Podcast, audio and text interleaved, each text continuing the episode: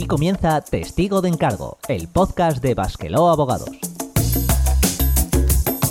Un espacio hecho por abogados para todas aquellas personas que quieran conocer el mundo que les rodea a través del derecho. Saludos a nuestra audiencia. Damos inicio a una nueva edición de nuestro podcast y en esta ocasión contaremos con una colaboración especial para adentrarnos en el mundo de los seguros. Analizaremos las cuestiones más básicas de estos contratos, para qué sirven, qué nos pueden aportar y qué problemas tendremos que afrontar. Y como ya he dicho, pues para explicar todo esto me ayudará hoy Guillermo Malaina, compañero y profesional del ramo. Muy buenas, Guillermo. Hola, ¿qué tal? Muy buenas tardes. Pues nada, una vez que ya estamos presentados el tema y los invitados, comenzamos. Este podcast está producido por Basqueló Abogados en colaboración con la Asociación Eusconet y se distribuye bajo una licencia Creative Commons Atribución No Comercial 4.0 Internacional. Se permite copiar, distribuir y hacer obras derivadas sin un propósito comercial, siempre que se cite al autor. Ninguno de los contenidos de este programa debe ser tomado como una consulta o asesoramiento legal vinculante, ni como un servicio prestado. Toda la información sobre nuestras condiciones legales se encuentra disponible en nuestra página web www.basquelo.com.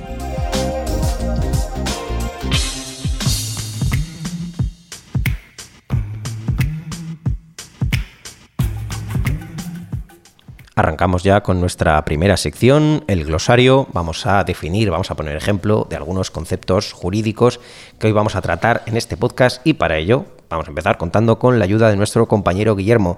Cuéntame, Guillermo, ¿qué es un contrato de seguro?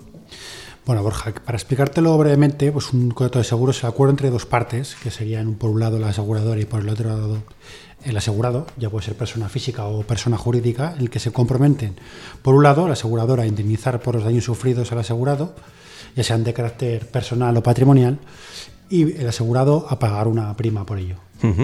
Vale, mm, ahora que lo comentas, segunda pregunta. ¿Qué es una prima? También muy recurrente, ¿no? Es la prima es, bueno, básicamente el precio por el que pagamos eh, el servicio que nos daría en caso de que hubiese un siniestro el, la aseguradora, el asegurado. Vale, y de ahí vamos a la tercera pregunta. ¿Qué es un siniestro? Pues es el daño sufrido por el asegurado, por el asegurado para que sea indemnizado por la aseguradora.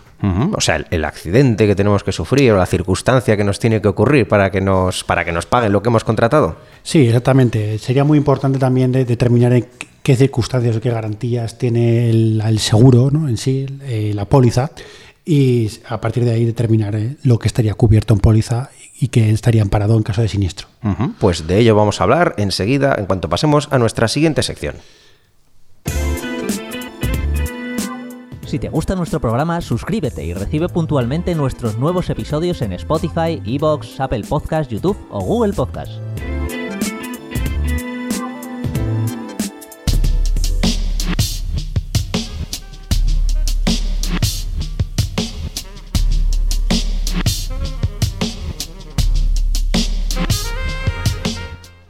Damos ya paso a nuestro debate hoy para comentar y entender a fondo con Guillermo qué clases de seguros nos podemos encontrar en el mercado y de qué manera pues, podemos elegir lo que más se ajuste a nuestras necesidades.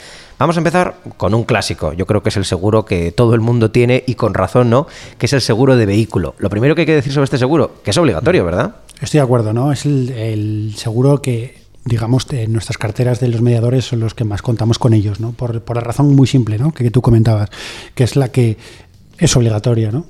El, el circular con el coche tiene la obligatoriedad de tener un seguro, una póliza de seguro de automóvil. Sobre esto existe precisamente una ley de seguro obligatorio que a todas las personas les obliga. ¿Para qué? Pues lógicamente para cubrirse frente a todo tipo de accidente y de responsabilidad de daños que generemos cuando tengamos esos accidentes. Claro, la palabra clave o la palabra que mucha gente tiene en la memoria o en la mente cuando habla de seguros de coches es el seguro a terceros. Terceros, todo riesgo. ¿Qué significa? ¿Qué diferencia hay entre un tercero y un todo riesgo? Sí, digamos que bueno, en la jerga del, del seguro, ¿no? del, del, negocio, de, las, aseguradoras. ¿no? Eh, es muy importante distinguir, eh, sobre todo para que no haya lugar, a confusión y que luego no tengas ningún problema posteriori, en lo que estamos diciendo, ¿no? definir un poco el concepto de qué sería un seguro a terceros y un seguro a todo riesgo. Eh, el kit de la cuestión es la garantía de daños propios. el seguro a terceros básicamente es el perjuicio que generas a un tercero, en que en este caso el daño que generes material o personal a un tercero en caso de que, de que tú fueses el responsable, estaría cubierto por tu póliza. El- lo que te he comentado, ¿no? Los daños propios, es eh, el caso de que tú tuvieses un siniestro, ¿no? En que tuvieses unos daños materiales, estarían cubiertos por tu propia póliza, siendo tú el responsable de, de dicho siniestro. Claro, entonces eh, la, la diferencia fundamental es eso, si, si le has hecho un daño a un tercero, o sea, si has tenido tú la culpa de un accidente, al tercero le van a arreglar los daños, pero si no tenemos un todo riesgo, a nosotros nuestro coche, ¿quién nos lo arregla? Pues si no tenemos un todo riesgo, me temo que nadie, ¿no? Claro, lo has definido perfectamente. Siempre desde el punto de, de vista de la persona que al- provoca el siniestro, ¿no? Vale. En caso de ser un tercero, cubriría el daño que le genera un tercero y por contra no cubriría eh, ningún eh, daño material nuestro propio. Vale.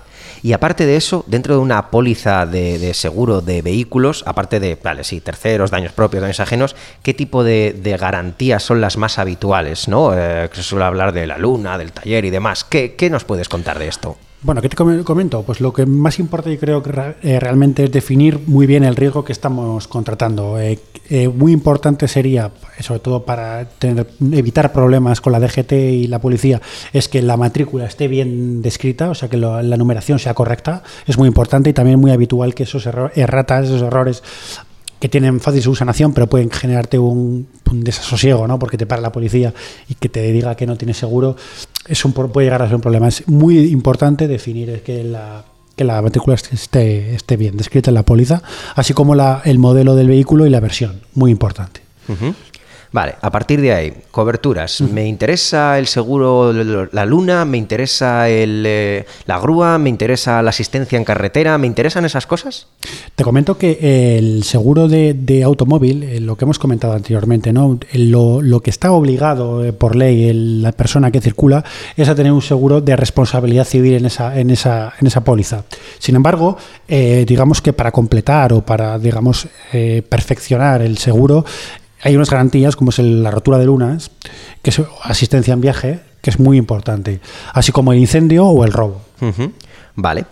Vamos a mencionar también otro supuesto y otra palabra que muchos no conocen hasta que les pasa. El caso en el que tiene un accidente, un accidente digamos fuerte donde los daños materiales son importantes, lo que popularmente se conoce como un siniestro total, que dices, ¿qué pasa? Que ya no sale a cuenta repararlo, que ya el coche está pues para mandarlo a la chatarrería y donde tú piensas, ah, vale, pues entonces me compran otro nuevo y mm, no funciona así, o no siempre funciona así. ¿Qué es el valor venal? Y si no te han explicado, claro, te, te llevas un disgusto, ¿no? Eh, bueno, eh, cuando hay un siniestro en un vehículo, eh, pasa a, trabajar el, perito, ¿no? que es el que determinará en qué cuantía son los daños y en qué valor tiene ese vehículo en el momento que ha tenido el siniestro. Hay tres diferencias importantes que, que- que determina el perito para el vehículo y que son el valor nuevo, el valor de mercado y el valor venal. Digamos que el valor nuevo es el valor que posee el coche en el mismo instante de su venta. ¿no? Digamos que es el precio que te va a dar la aseguradora para indemnizarte y es el precio que, tú has comprado en el concesionario. El valor de mercado, sin embargo, es un precio mucho más realista, podemos decirlo, ¿no? Y se tiene en cuenta factores como pues, el kilometraje, el estado del vehículo o la demanda del vehículo en el mercado.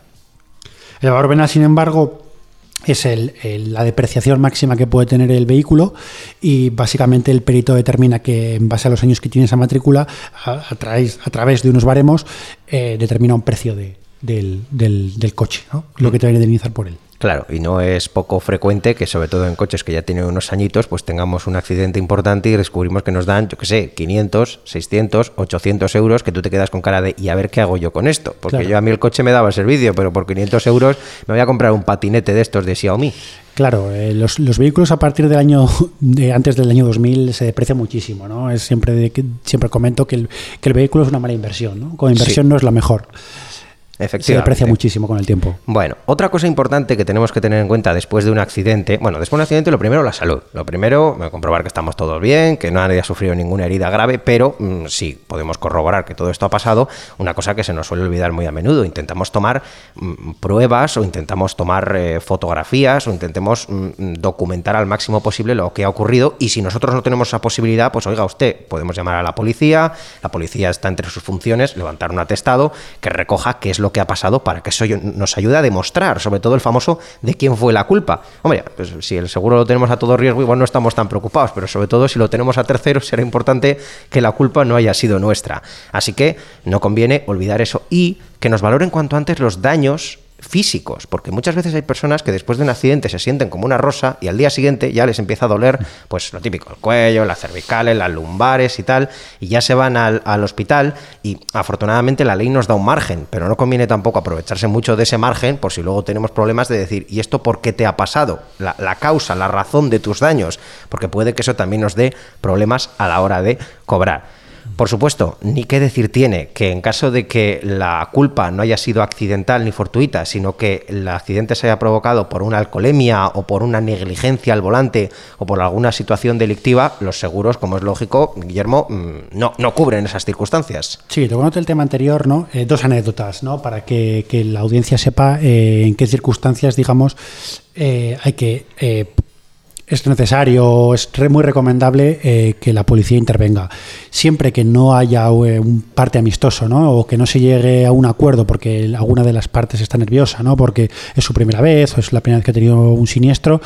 Eh, yo siempre recomiendo a mis clientes eh, que se pongan en contacto con la autoridad pertinente, que, se personen en, comisaría si no lo antes posible y que, se, y que, y que abra un atestado a la policía para que luego en caso de que haya un, pues, un desacuerdo entre las partes, siempre lo que determine la, verdad o que determine quién tiene la responsabilidad del siniestro, siempre va a ser el atestado policial.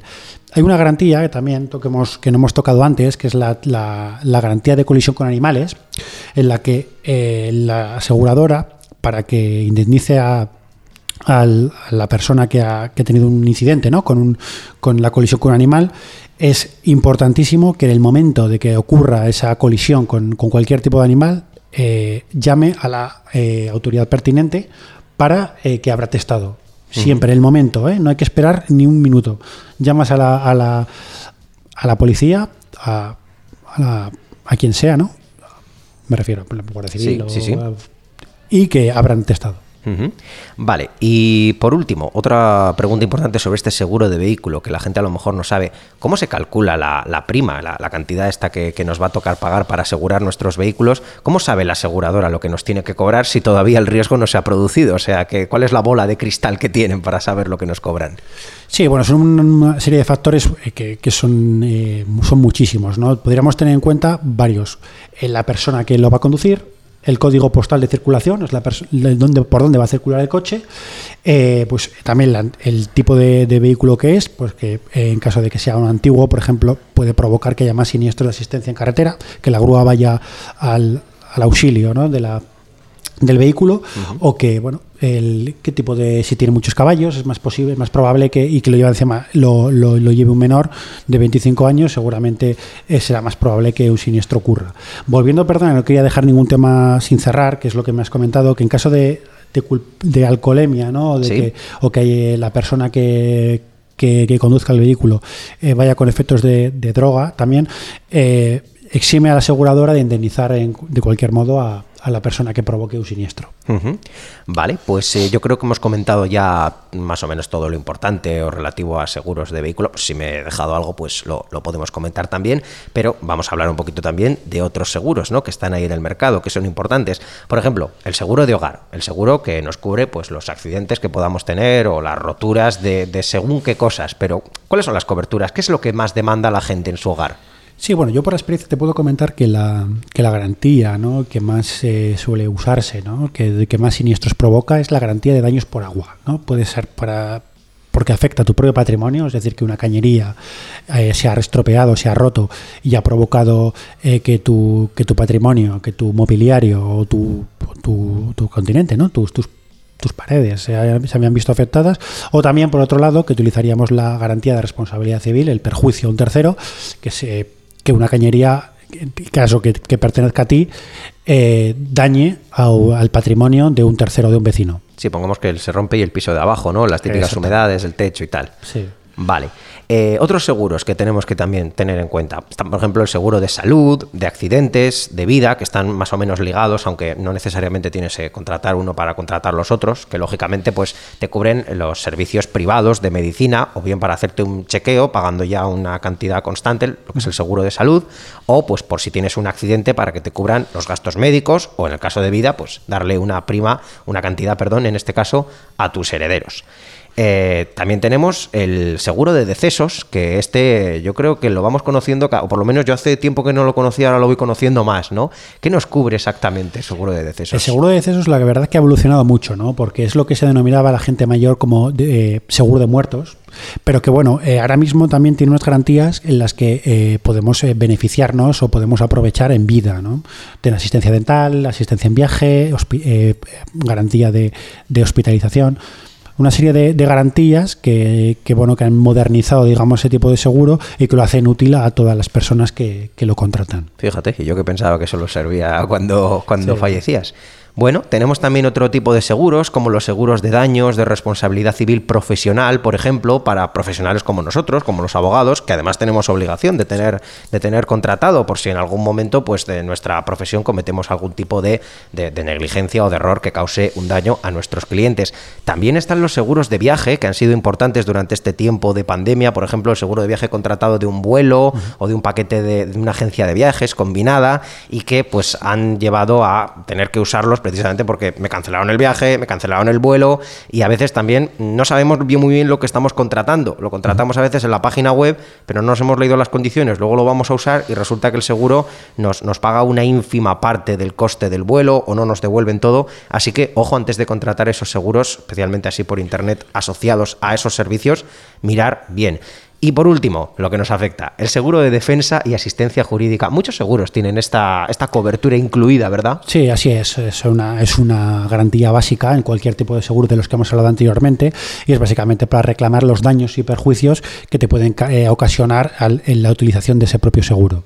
que puedas contratar a un abogado y además no el abogado que te ponga la compañía. Tú puedes elegir el abogado que quieras. Eso sí, a veces te pone unos límites de, los honorarios que va a cobrar. Ojo ahí. Hay unos límites que son, eh, depende qué tipo de seguro sea, unos límites de, de, dinero que, el, que la, compañía te va a, va a garantizarte esa, esa cobertura y eh, bueno, creo que es importante eh, también lo que tú has dicho, ¿no? Siempre informarte y, preguntar acerca de qué, límites tiene la libre elección, en este caso que es cuando más limita la aseguradora, o que en algún caso eh, la aseguradora sea la que te, la que te ponga en contacto con la, con su propia defensa jurídica. Perfecto, pues con esto yo creo que podemos dar ya por concluida nuestra sección del debate y así pasamos a la siguiente sección. Si quieres participar en Testigo de Encargo, escríbenos a nuestro correo electrónico info.basquelog.com. También puedes contactar con nosotros en Facebook o en Twitter. Somos arroba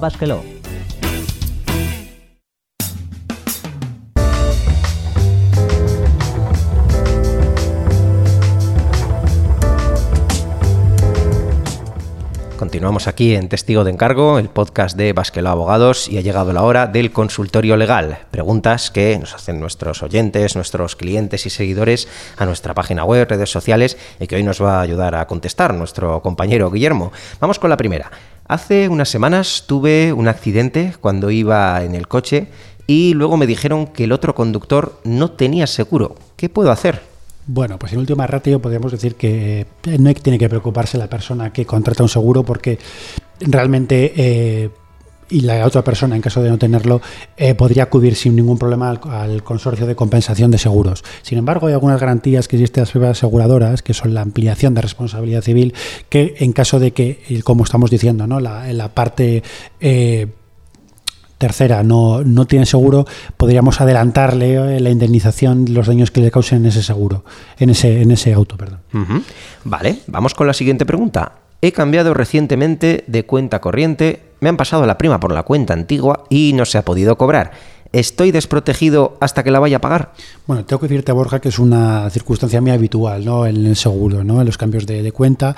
Pero bueno, para que te quedes más tranquilo, ¿no? evidentemente tienes cobertura, tienes una, la ley establece como unos 56 días para poder eh, pagar la prima y la que en caso de que no ese tiempo que no que no has pagado la, prima tienes un siniestro, el, lo que te va, la aseguradora te va a responder sin ningún problema. Eso sí, vas a tener que hacer, eh, te vas a tener que hacer cargo de la, de la prima. Sí, obviamente pagarás las deudas, pero te cubrirá. No, no Sí, pasa como alguna vez he visto en capítulos de algunas series Porque- que como no pagaba la prima tenía que ir con cuidado por la calle de no sufrir un accidente que no le cubría. No, en este caso sí que tendría cobertura. Genial, perfecto. Pues vamos con la siguiente. Eh, me cancelaron el vuelo que tenía reservado durante la pandemia, fíjate esto que lo hemos comentado por el COVID, Sí. y aunque había contratado un seguro de cancelación, aún no me han pagado nada. ¿Qué puedo hacer? En este caso, eh, lo primero, eh, ya que me- lo, lo he visto yo personalmente, es Ajá. una situación un poco más, eh, quizá tú no lo hayas visto, pero voy a aprovechar y lo contesto yo. Lo primero que hay que decir, que es que depende del tipo de seguro que hayas contratado, porque como ya nos ha comentado Guillermo, pues, eh, pues, depende de las coberturas, te cubre la cancelación, pues por fuerza mayor o no, como ha sido el caso de los viajes, pues que no se han podido llevar a cabo por la pandemia. Pero si no te cubre, tengo que mencionarte ya por la parte que me toca, que te queda la carta de reclamar a la aerolínea, conforme el derecho de los consumidores y el reglamento europeo. Así que lo primero sería eh, contrastar y mirar a la póliza y ver lo que cubre. Y segundo lugar, no desesperes porque todavía podríamos optar a hacer esa reclamación. Pues poco que matizar ahí, ¿no? Has hecho una, Sí. una explicación perfecta. Sí, efectivamente. Pues nada, recordad el resto, si queréis, nos podéis hacer llegar vuestras dudas y preguntas usando nuestro email, nuestro formulario web o escribiendo a nuestras redes sociales.